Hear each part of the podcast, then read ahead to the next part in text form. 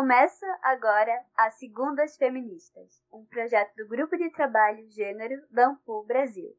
Olá a todas as pessoas que nos acompanham. Sejam muito bem-vindas ao nosso canal de História Online. Eu sou Andréa Bandeira, historiadora e professora da Universidade de Pernambuco. E eu sou Cauana Sopelsa, doutora em História pela Universidade Federal da Grande Dourados. Juntas, apresentamos esse podcast que divulga pesquisas e amplia o alcance das narrativas sobre mulheres, gêneros e feminismos. Em 2021, o ano 2, a segunda temporada ampliará a participação de estudantes de pós-graduação em História e de militantes feministas. Todas as segundas-feiras, traremos uma nova roda de conversa com quem faz história.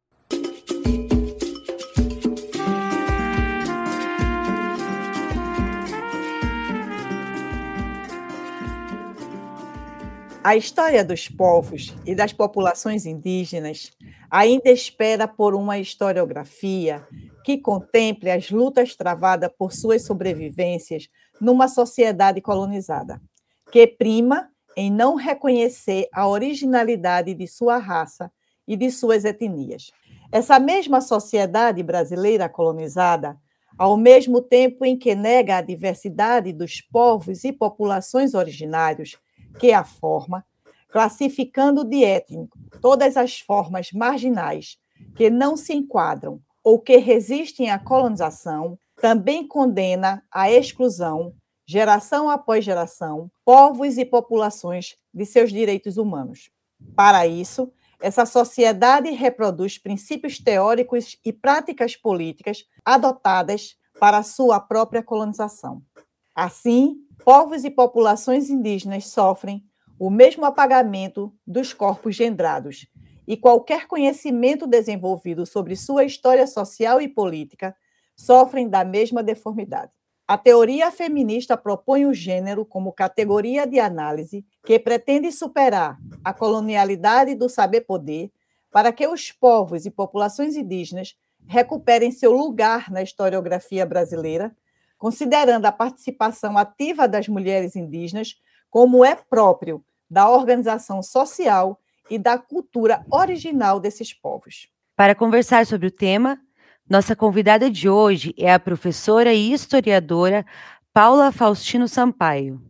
Paula é doutora em História pelo Programa de Pós-Graduação da Universidade Federal da Grande Dourados e professora da Universidade Federal de Rondonópolis onde desenvolveu pesquisas sobre a história das mulheres indígenas a partir da abordagem decolonial de gênero. Ela ainda desenvolve ações na área do ensino de história com as oficinas pedagógicas. Bom dia, Paula! Fale um pouco mais sobre você, sobre a decisão de pesquisar o tema mulheres indígenas e sobre a sua aproximação com a teoria feminista na vertente decolonial.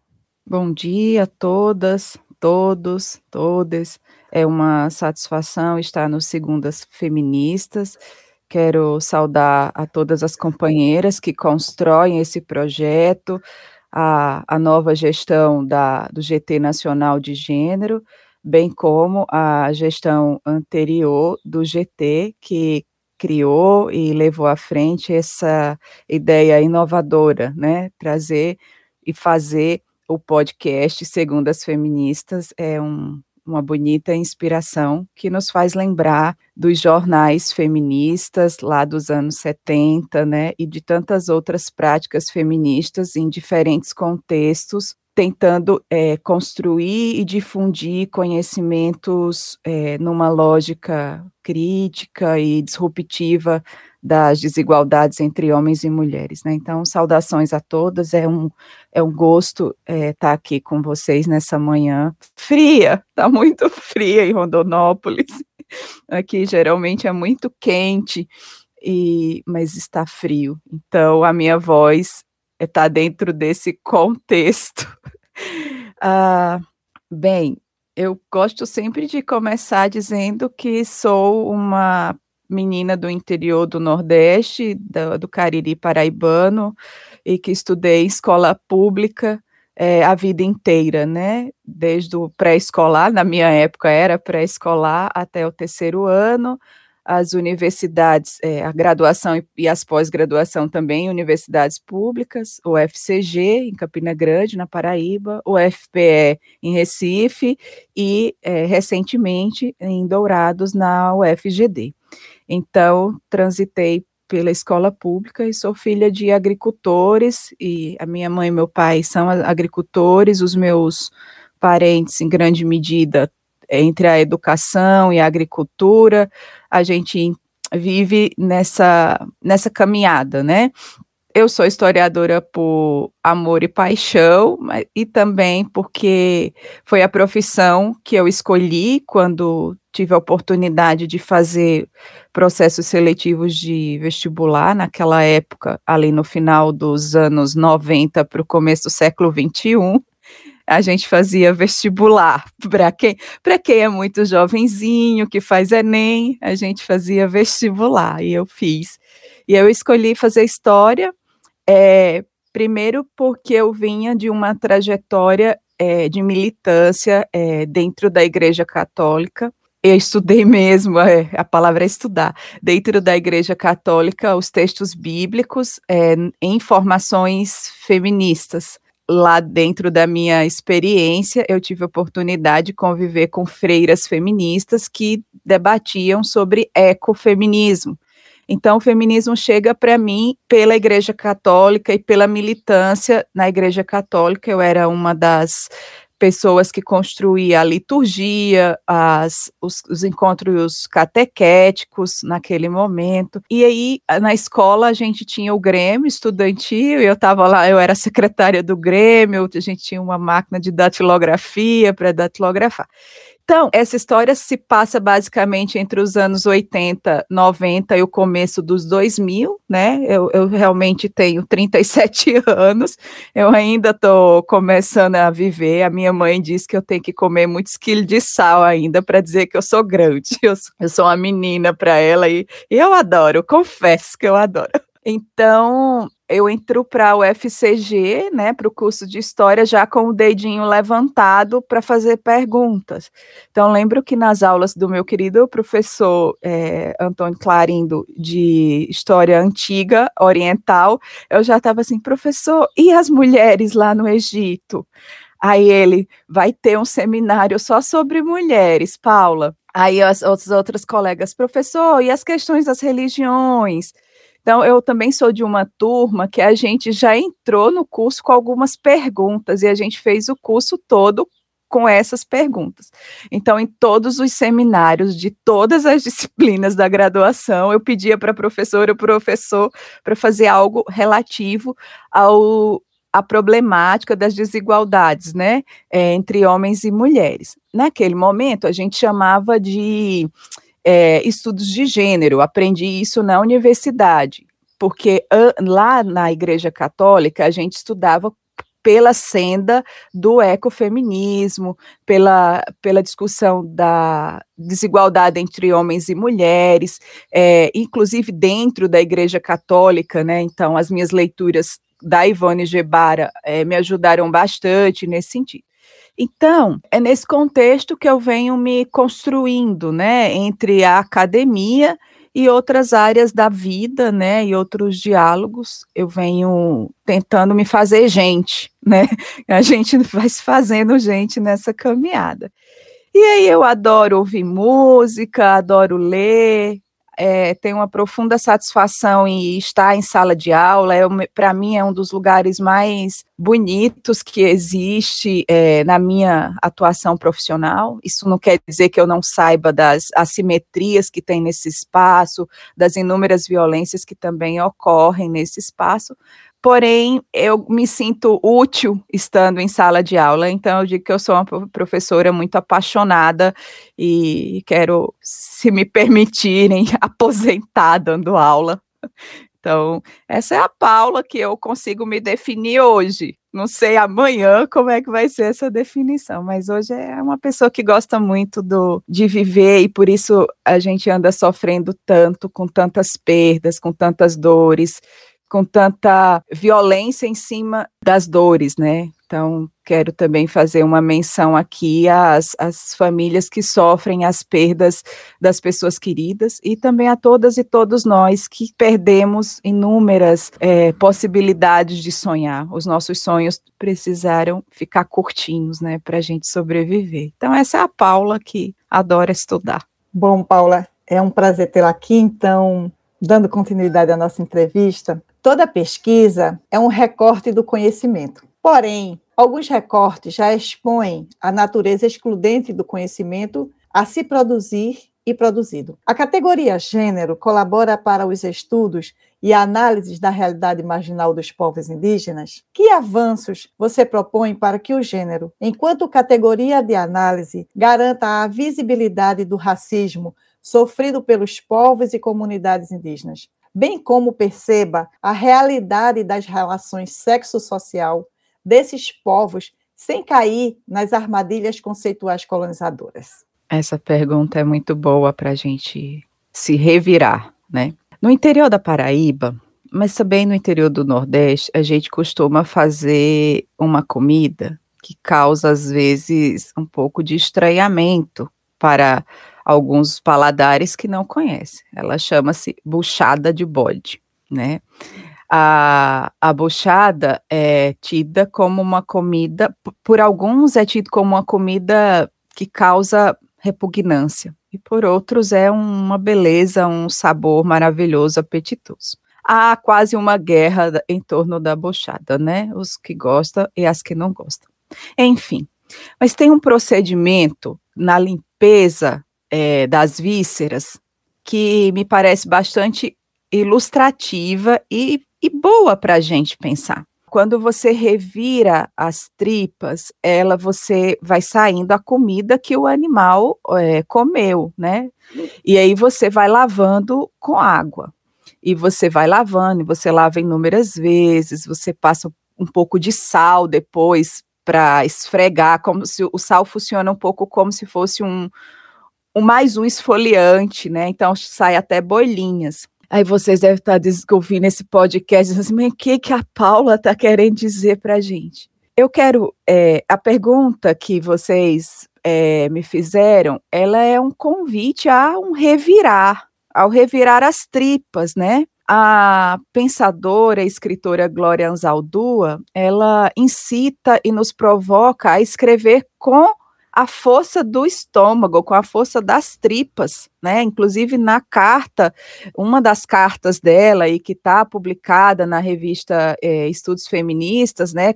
Falando em línguas, cartas às mulheres do terceiro mundo, ela nos fala sobre as tripas, né? Esses dias eu escrevi um texto partindo dessa metáfora e achei oportuno com, é, compartilhar com vocês. Então, quando os nossos recortes de pesquisa eles não nos reviram enquanto intelectuais, enquanto pensadoras, esses recortes, eles servem a quem? Né? Então, é, quando a gente elabora por dois anos um problema e passa mais quatro anos estudando um problema, e esse problema não nos revira, não nos provoca reflexão e não provoca no campo é, onde a gente situou né, o problema não provoca reflexão. A quem serve esse recorte, né? Então, eu, eu faço essa analogia com, com a buchada, porque ela sempre provoca, né? Ela sempre causa desconforto. É, tem as pessoas contras, tem as pessoas é, a favor.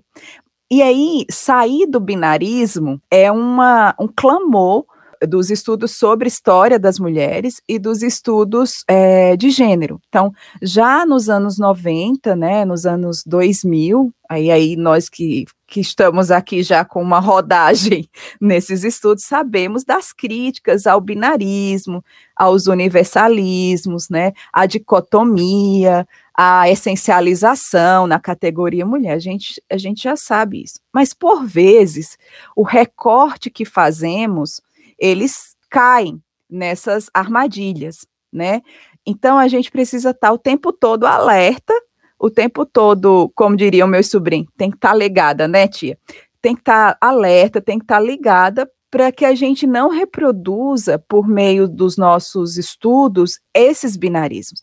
Então, quando você constrói as armadilhas no seu próprio texto e não consegue sair dessas armadilhas, essa sua historiografia, ela está presa a que pensamento? E aí vamos lembrar a Lélia Gonzalez, que nos anos 80, nos anos 70, já, já dizia para gente, né? A professora Lélia já dizia para gente as armadilhas de um pensamento feminista que não discute o racismo. As companheiras intelectuais mulheres é, negras dizem isso há muito tempo, junto com a Lélia, né? A professora Sueli Carneiro diz isso há muito tempo. Mas eu desafio cada uma e cada um de vocês que, que me escuta pegar as principais obras da historiografia sobre as histórias das mulheres, e aí eu vou ficar só em história, gente, eu não vou mexer com as outras disciplinas, vou ficar só isso. Vamos arrumar confusão só com a gente procura lá nos textos, nas referências, nos livros construídos nos anos 80, que são poucos, nos livros construídos nos anos 80, 90, que já é mais um pouquinho, e nos livros e revistas construídos a partir dos anos 2000, que já tem mais um pouco, porque tem as revistas do campo, né, as revistas interdisciplinares. Procura não nos títulos, procura nas referências bibliográficas dos textos se as críticas feitas pela Lélia Gonzalez, só para ficar na Lélia, se elas estão presentes. E essas críticas são feitas, vêm sendo feitas desde os anos 70, desde os anos 80. Então, quando a gente constrói os nossos recortes de pesquisa e não se dá conta que o nosso próprio recorte é uma armadilha colonialista, no sentido de que essa, esse recorte não aborda a amplitude e a força do, do status quo da sociedade brasileira, o nosso texto, a nossa pesquisa vai no sentido de reproduzir o status quo. E qual é o status quo? A desigualdade social que, que constrói a nossa, a nossa sociedade, né? E aí essa, essas desigualdades, desigualdades entre homens e mulheres, desigualdades entre mulheres brancas e mulheres negras, desigualdade entre mulheres brancas, negras e mulheres indígenas, desigualdade entre mulheres cujas vidas foram traçadas nos interiores dos, do, dos Brasis e as vidas das mulheres que são traçadas nas cidades grandes e dentro das cidades grandes, de classe média, as das periferias. Então, veja, são muitas desigualdades que, que vão sendo construídas. Mas aí os nossos recortes, por mais que a gente coloque o plural na palavra, mulheres, esse plural, ele é de fato plural? E aí, só para a gente lembrar, os jornais feministas dos anos 70 e dos anos 80, né, que já fazia essa pergunta.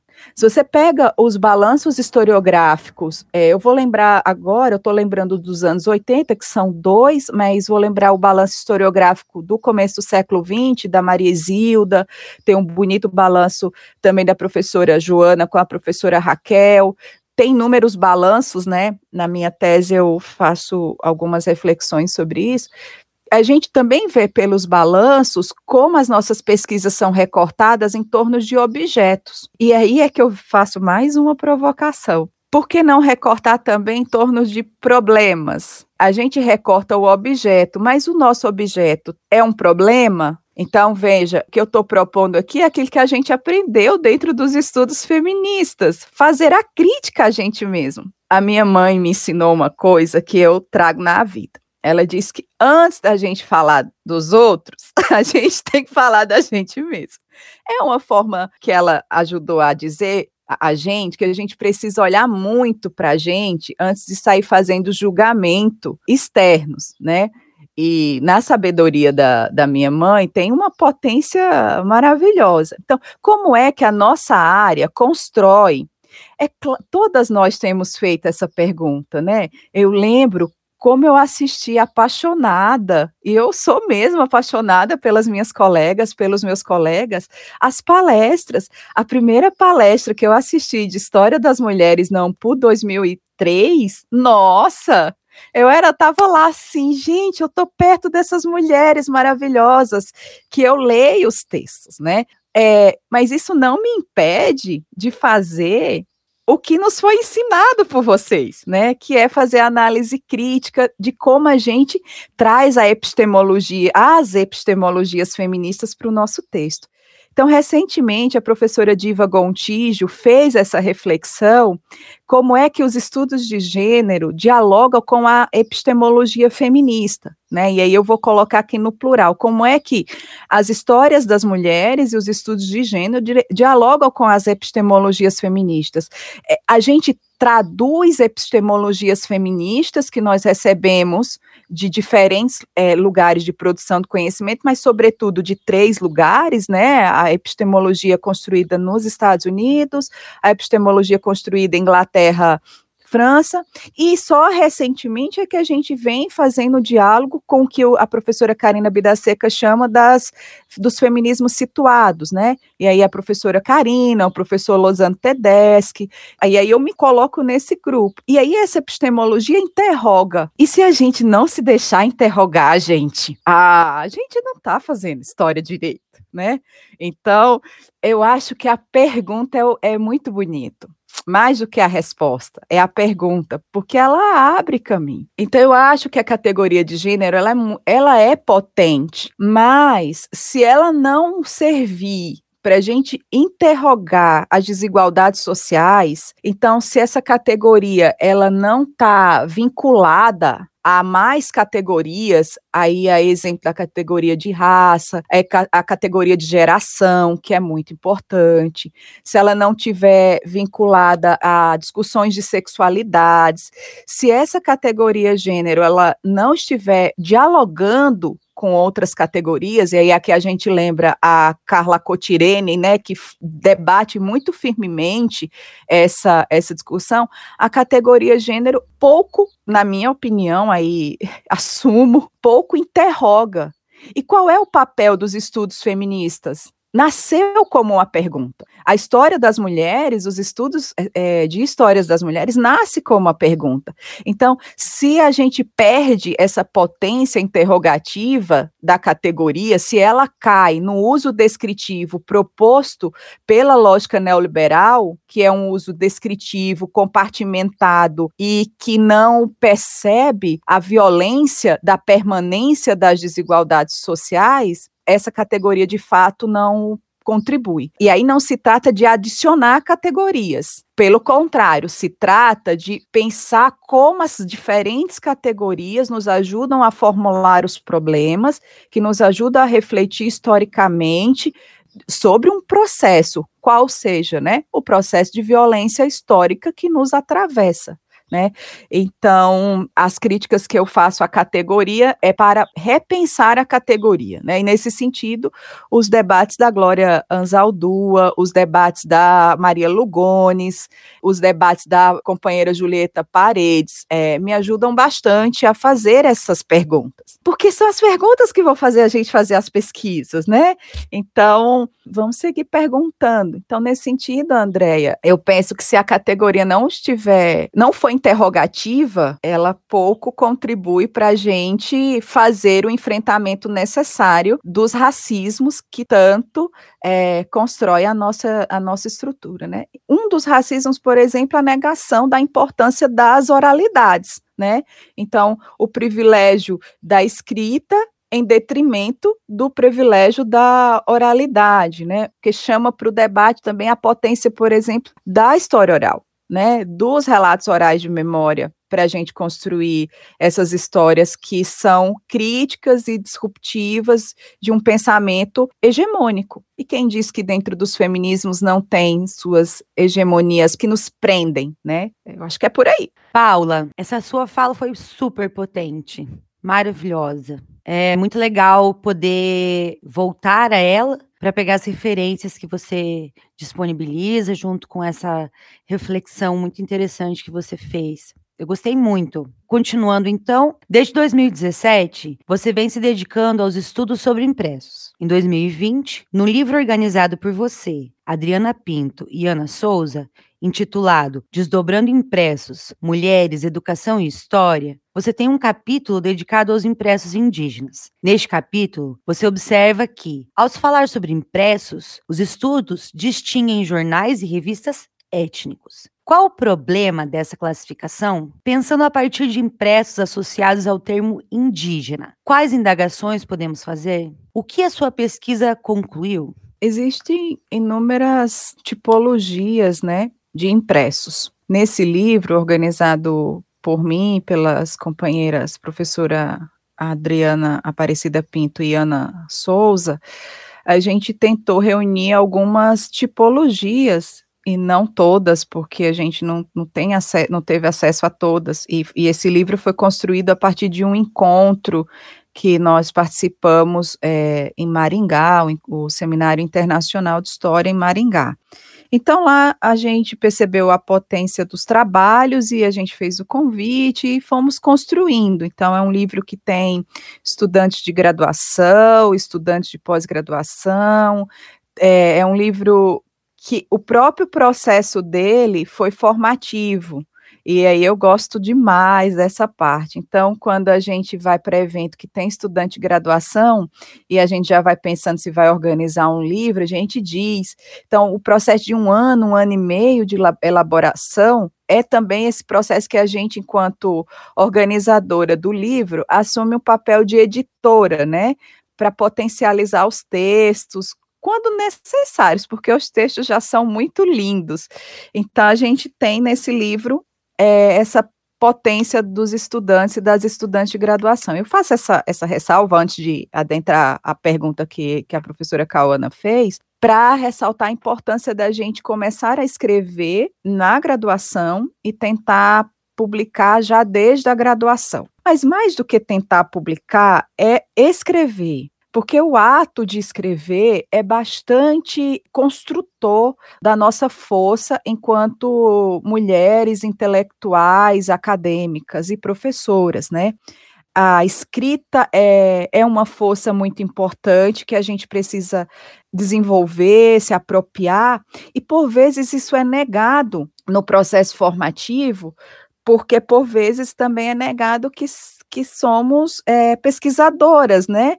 E aí, se a gente vai escrever sobre mulheres, sobre história das mulheres, se a gente vai escrever sobre estudos indígenas, aí já viu, né? Olham para a gente e dizem assim: ah, mas vocês não vão escrever sobre isso. Então, se apropriar da escrita já na graduação, antes eu sei, a galera, tem uma galera muito linda já no ensino médio fazendo os blogs maravilhosos. Eu sou seguidora de blog, de, de de, de produções que a galera faz, né? Os institutos federais, então, têm potências muito bonitas. A Olimpíada de História também tem produções muito bonitas. Então, a gente tem um conjunto de, de meninas, eu chamo meninas, escrevendo. Então, esse livro tem essa potência. E aí eu trouxe para o livro um debate de uma das, sobre uma das fontes que eu utilizo na, na minha tese, que são os impressos alternativos étnicos construído pelo Conselho Indigenista Missionário, o CIMI. Então, a categoria de revistas étnicas, que a professora é, Ana Luísa Martins identificou nos estudos dela no começo do século XX, final do XIX, século XX. E aí, Há também a categoria, já mais a partir dos anos 70, dos impressos alternativos. Aí eu pensei, como classificar as revistas que eu tenho? Ela não se enquadra necessariamente só em uma categoria. Foi aí que eu comecei a elaborar uma análise para conseguir uma proposta de classificação. E eu chego a uma classificação, quero fazer referência à professora Adriana, à professora Ana e ao professor Fabiano Coelho, que muito me ajudaram, porque a gente fez uma disciplina na pós-graduação sobre impressos com o professor Fabiano. E aí eu cheguei à, à, formulação da categoria impressos alternativos étnicos, considerando o contexto de produção dessa revista e desses jornais e considerando os discursos de etnicidades que perpassam. Então, quando a gente lê a tese ou a dissertação ou o TCC de uma historiadora, a gente encontra o resultado final da reflexão é, feita ao longo de anos sobre um problema. Mas na base tem muito estudo das fontes que não vão para o texto necessariamente como explicação, né? As professoras Andréia, Cauana, é, Marcela e as companheiras que já já serão, eu acho que já já serão também, é, Maria Clara Indiaras, sabe, a gente estuda muito as fontes, mas no texto vai a reflexão, e aí eu escrevi esse capítulo para mostrar a potência desse, dos impressos. Por Antim, que é o jornal do CIMI, tem mais de 400 números. O, a Mensageiro tem 213. O Porantim segue, o Mensageiro fechou suas, suas publicações. Então, lendo esse conjunto documental, eu proponho uma categoria de classificação desses impressos alternativos étnicos, né? E aí esse texto faz a apresentação do jornal, discute se é um jornal dos indígenas, para os indígenas ou sobre os povos indígenas. Então, eu discuto como que o CIMI, enquanto um órgão indigenista, enquanto uma instituição que, que dialoga com os povos indígenas já há bastante tempo, pauta as discussões sobre etnicidade. E aí, no final do texto, eu proponho, de maneira muito enxerida, como diria minha mãe, uma classificação. Eu acho que a gente está no mundo para propor, né? Se não concordarem, aí a pessoa propõe outra coisa e a gente segue fazendo a dialética. Eu ainda sou apaixonada pela dialética, então a gente segue fazendo. Eu recomendo não só olhar o, o meu texto, mas olhar também o texto, por exemplo, sobre a revista Carreteiro, que fala sobre as caminhoneiras e os caminhoneiros, o texto sobre os jornais dos esportes, que fala sobre o futebol de mulheres, né? São as que eu estou lembrando agora. As colegas vão dizer assim: Ah, Paula, você não citou meu texto. Vocês entendem, eu não vou lembrar de tudo. Então, você tem várias tipologias. O livro está disponível para download na página da editora da Universidade Federal da Grande Dourados e ele foi financiado por um edital. Então, veja, é trabalho coletivo, é trabalho da educação pública, é trabalho da escrita financiada, pública, e é trabalho de história das mulheres. Então, quero muito ressaltar que a gente faz muito trabalho como é difícil a gente publicar e como é difícil os estudos é, de história das mulheres e os estudos de história indígena se colocar nesse cenário editorial. Então, é um, é um desafio gigantesco. Esse livro nós trabalhamos três anos, então ele está disponível e aí tem esse capítulo que eu faço essa discussão e proponho essa classificação para que a gente não diga que não tem fonte para estudar a história dos povos indígenas no século 20 e 21. Tem, tem fontes, né? Agora a gente precisa de ter perguntas para que a gente olhe para essas fontes com perguntas que nos façam, é, mais uma vez repito, né? Pensar. Então fica o convite para a gente estudar os impressos alternativos étnicos. Se alguém criou essa ideia antes de mim, aí eu, eu abro mão, mas eu acho que fui eu que criei essa ideia. Excelente. E sim, a gente precisa de muitas perguntas e precisa de financiamento público para poder dar conta de tantas questões que ainda né, estão aí por vir. E aí, você vem desenvolvendo estudos e ações sobre a questão de gênero na sala de aula. A tua participação nos diálogos contemporâneos, na edição de 2021 do Simpósio Nacional de História, foi aclamada porque introduziu de modo muito eficiente e brilhante o tema complexo da xenofobia e do racismo numa sociedade que prefere acreditar-se democrata né, em relação às questões da racialidade. A tua abordagem pegou-nos de surpresa quando você nos conduziu a perceber o fenômeno do racismo a partir das nossas escolhas do que ler. Nós, pessoas feitas de letras, quedamos. Foi um susto bom. Como o gênero garante ferramentas de análise que questionem as práticas nas salas de aula, como essas práticas excluem as comunidades indígenas e o que você propõe enquanto alternativa para a educação inclusiva? Ah, primeiro eu quero agradecer os elogios, gente. Não é todo dia que a gente recebe elogio. ah, vocês são muito gentis comigo e eu fiquei muito feliz com essa pergunta. Ela é tão bonita, né? A gente reconhecer que a gente faz parte de, um, de uma grande estrutura racista.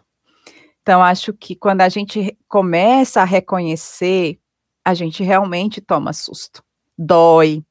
É, a gente fala, nossa, como que eu nunca percebi, né? Como eu nunca percebi que quando eu faço referências é, desrespeitosas às pessoas que moram na região Nordeste, às pessoas que moram na região Norte, ou às pessoas que moram nos interiores, que eu estou fazendo xenofobia, né? Como é que eu não percebo que quando eu me refiro a uma pessoa de um grupo étnico que, que não é o grupo étnico ao qual eu me sinto pertencente, e eu olho para esse grupo de maneira a dizer que eu sou melhor e o grupo é pior, que que, que eu estou dizendo, né? Que racismo eu estou reproduzindo, né? Então, eu sou professora hoje da universidade, mas sigo trabalhando em parcerias com as escolas, porque coordeno estágios, mesmo na pandemia, a gente tem feito estágios aqui no mundo online. É, eu tenho projetos de oficinas, antes eram oficinas de gênero e cidadania, agora são oficinas de interculturalidade crítica. Fica o convite aqui, vai começar uma turma agora em setembro. Eu vou divulgar nas minhas redes sociais, então, querendo saber como é que faz a inscrição, é só me seguir. Manhã disse que eu estou ficando boa de propaganda. Aí eu falo, a universidade pública precisa difundir seus trabalhos.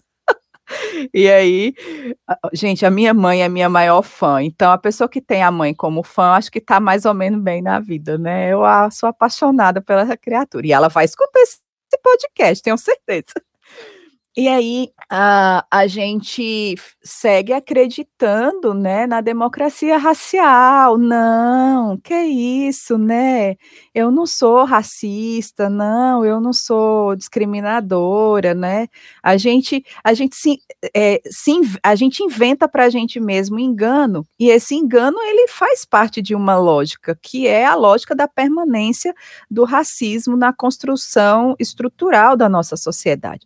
Então é um racismo que está nas mentes, é um racismo que está nas práticas, é um racismo que nos perpassa. Então, a negação dos direitos aos territórios de ocupação tradicional dos povos indígenas, dos povos quilombolas, dos povos tradicionais, está dentro dessa lógica do racismo. E também a negação, por exemplo, de história dos povos indígenas e das pessoas é, afrodescendentes a negação desse conhecimento e desse debate nos ensinos de história também faz parte desse amplo espectro de violência que é a violência do racismo.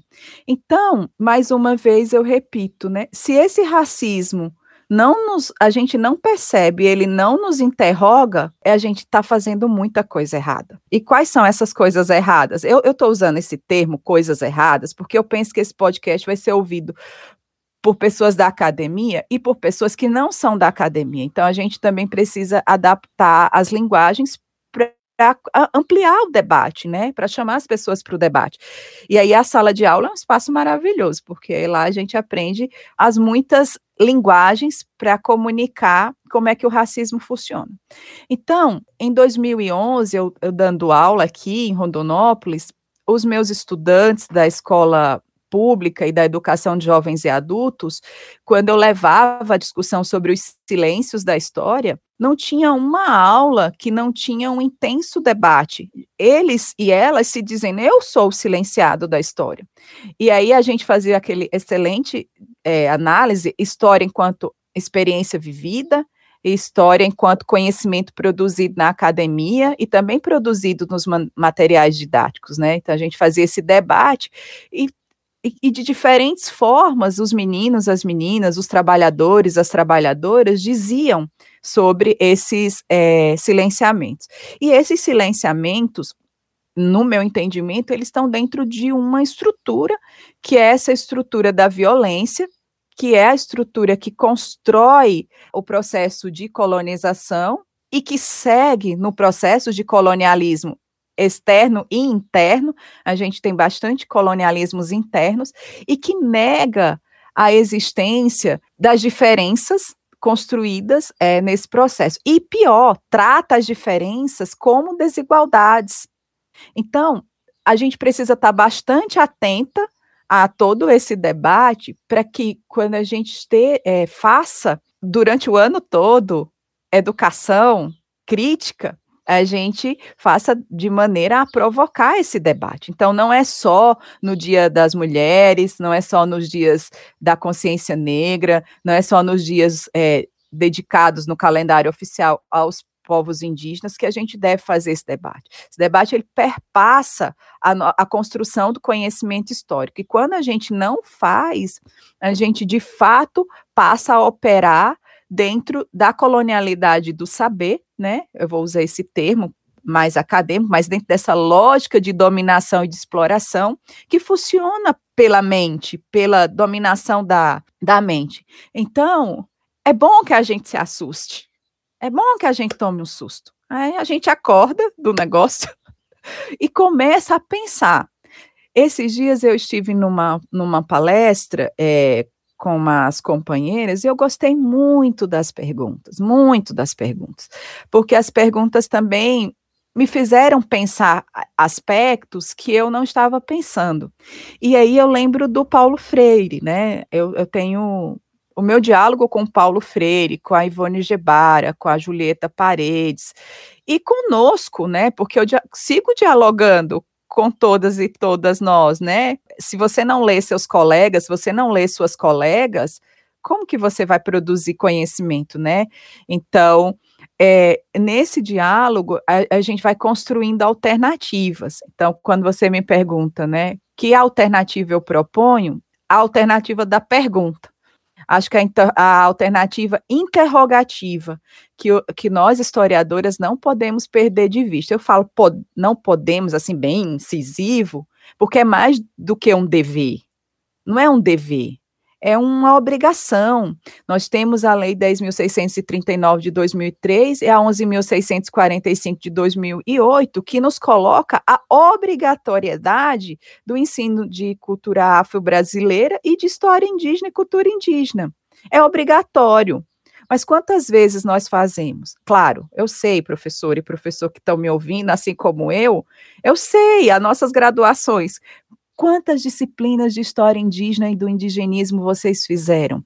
Qual o espaço de história dos povos indígenas nos currículos de formação acadêmica dos professores e das professoras de história desse país? Qual o espaço da, da história é, dos afrodescendentes e, e, de, e história da diáspora? nos nossos currículos. A gente ainda tem um currículo eurocentrado, Lembrando que o currículo do ensino médio, além de perder carga horária, além de perder espaço e perder espaço na grade, é perder espaço para fazer essa pergunta, né? Aí eu venho mais uma vez na minha proposição, uma lógica interrogativa e uma interrogação que nos faça perceber o contexto amplo, que nos faça ter uma perspectiva grande, holística, no sentido que a gente tome consciência dessa, dessa complexidade toda. Então, Vejam, nós temos uma diminuição na carga horária do ensino médio para história. Que conteúdo eu vou privilegiar? Se eu estou formada numa lógica eurocentrada, se eu sou formada dentro de uma lógica que não considera, como diz a professora Carla Cotirene, que não considera as intersecções entre racismo, machismo, xenofobia, se eu não considero essas intersecções como intersecções que violentam, que conteúdo eu vou privilegiar nesse ensino, né? Então, a minha proposta é não só uma alternativa à educação inclusiva, é uma chamada de virada de chave mesmo, né? Que é uma prática interrogativa, que é o que o Paulo Freire já fazia, que é o que a Lélia já fazia, que é o que os povos indígenas fazem todos os dias, né? Agora em setembro a gente vai ter o acampamento Terra Livre, a gente vai ter algumas assembleias de mulheres indígenas vão acontecer durante o acampamento. A gente teve recentemente o Levante dos Povos Indígenas, a gente tem enfrentamentos necessários urgentes ao PL 490. Nós temos um mundo de de problemas que a gente tem enfrentado, e aí a gente não quer só uma alternativa, a gente quer uma virada de chave, a gente quer um mundo E se eu não conseguir sonhar com esse mundo no dia a dia, como diria a Julieta Paredes, né, a utopia se faz no dia a dia, se eu não conseguir fazer essa propor essa virada de chave, né, e, e pensar uma pedagogia da interrogação, citando Paulo Freire, se eu não conseguir fazer isso, de fato eu vou estar tá mantendo o status quo, né? Bem, eu vou ser a chata da família do almoço de domingo, mas eu prefiro ser a chata do almoço de domingo a fazer parte de um conjunto de ideias que, que não favorece a vida. Eu acho que o conhecimento histórico tem o dever de favorecer a vida, né? Então, a, gostei do susto, Andréia. Acho que a gente toma susto todo dia. Eu acho que a Ampul precisa tomar esse susto, gente. Vamos seguir assustando para que a gente é, passe a, a, a, a tomar a pergunta como potência, né? E aí, a partir dessas perguntas, a gente faça coisas muito bonitas. Só fechando, é, eu trabalho com as colegas num grupo que chama-se Mulheres que Nos Transformam. Então, lá estamos várias mulheres. Eu não vou correr o risco de citar, porque se eu esquecer uma, vai dar problema entre nós, a gente vai brigar. Não, vai não. Mas a gente é, somos mulheres universitárias, professoras universitárias, que nos encontramos uma vez por mês com mulheres de outros contextos, universitários e não universitários. E aí a gente chama o grupo de mulheres que nos transformam. E a gente bate um papo e ri, e chora e se emociona. E eu tenho percebido que o que nos move o tempo todo são as perguntas. Então, talvez a pergunta: quais são as mulheres e quais são as práticas que nos transformam, né? Eu acho que vai sair um livro dessas conversas. E, e aí fica também o convite para a gente dialogar com diferentes mulheres e ouvir as suas diferentes experiências, considerando que nós estamos num contexto de assimetria de poder. Então, que a diferença não seja tomada como apenas a diferença, que a diferença nos interrogue e nos interrogue principalmente quanto às desigualdades sociais. Então, por uma educação interrogativa. Estamos caminhando para o final desta roda de conversa. Recebemos a historiadora e professora Paula Sampaio. Paula, essa filha de agricultores, apresentou para nós seus marcadores sociais, sua trajetória de luta e uma fala com muitas referências, com uma riqueza de informações que nos fez repensar. Assim como ela, que repensa categorias, repensa a importância da oralidade e também da escrita na vida de diferentes mulheres em diferentes lugares. Repensa em como a educação encontra falhas, mesmo com uma legislação que muitas vezes suporte, que dê suporte para que temas importantes sejam colocados na sala de aula. Como Paula bem colocou, como nós temos uma carga horária que tem sido reduzida, o que é que está sendo contemplado? Quais as escolhas, o conteúdo que as pessoas privilegiam? Pensando muito que o nosso modelo de educação muitas vezes pensa num Enem, num vestibular, pela importância que, esses, que essas provas têm, mas esse modelo de educação, realmente, Paula, precisa ter essa pedagogia da interrogação que você traz. Nós precisamos ser todas, todes, todos as pessoas chatas do almoço de domingo em família. Sejamos todos essas pessoas, Paula, como você propõe. E que também possamos usar a sua prática de afeto, de rede de apoio e de pensamento crítico com as professoras universitárias como um exemplo para nós nesse momento tão difícil em que vivemos. Muito obrigada, Paula, pela sua participação.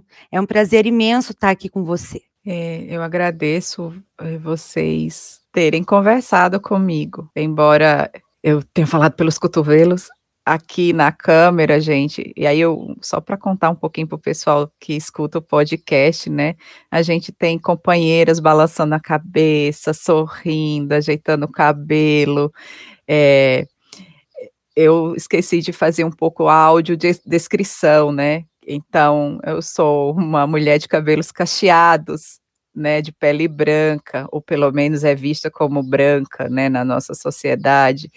E eu devo ter um metro e ah, deixa para lá quantos, quanto eu tenho de altura.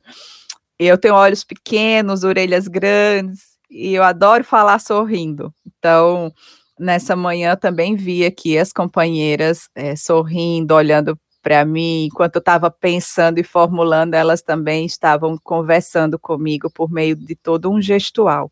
Nós mulheres somos muito boas nessas conversas gestuais, né? Então, foi uma manhã muito agradável, estou muito contente de ter participado do podcast Segundas Feministas e desejo vida longa, que mais pessoas sejam ouvidas e quem sabe o podcast, aí eu vou dar uma, um pitaco, convida as meninas também que estão fazendo pesquisas na na pós-graduação, para fazer rodas de conversas no podcast, como são os desafios das pesquisas na pós-graduação para jovens. Eu vivi isso nos anos 2000, quase 2010, né, quando eu terminei o mestrado na UFPE. Era só uma menina. E agora, quais são os desafios das nossas meninas na pós-graduação?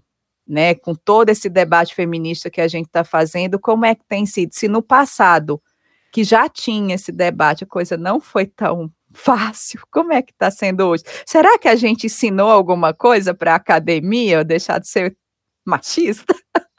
então, fica também uma provocação para que a gente escute também as, as meninas e os meninos que, que a gente aprende. Então, gostei muito de estar aqui eu sou uma professora de história que gosta muito de conversar sobre a prática, no sentido de que é nosso papel social estar também nesses espaços do mundo online.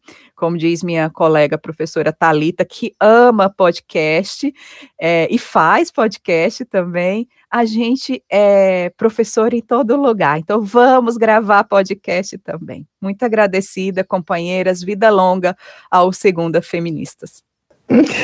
Obrigada, obrigada, Paula. Obrigada pela tua presença.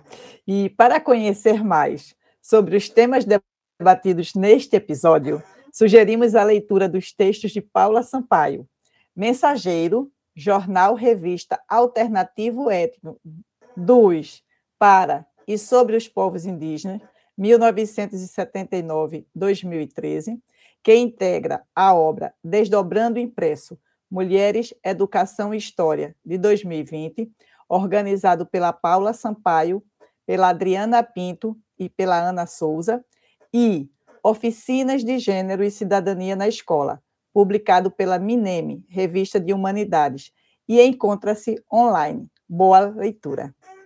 Obrigada a todos que nos acompanharam hoje. Esperamos você no próximo episódio. Até lá!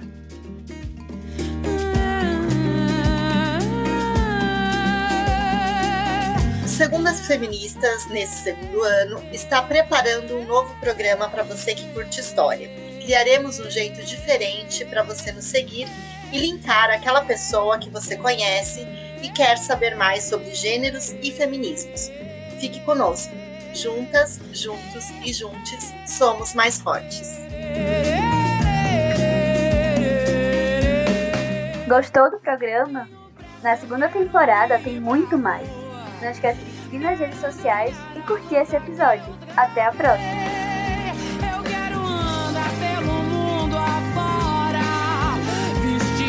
brilho.